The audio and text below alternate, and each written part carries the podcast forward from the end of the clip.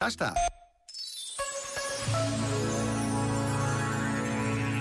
A bondade não é uma palavra bonita reservada a pessoas e gestos caridosos. A bondade pode e deve ser condição de vida.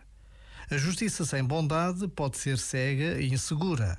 A verdade sem bondade pode tornar-se limitada e dura. Precisamos de trazer a palavra bondade para a vida de todos e todos os dias. É no coração bondoso de cada homem e de cada mulher que Deus se revela, pleno de salvação, de redenção.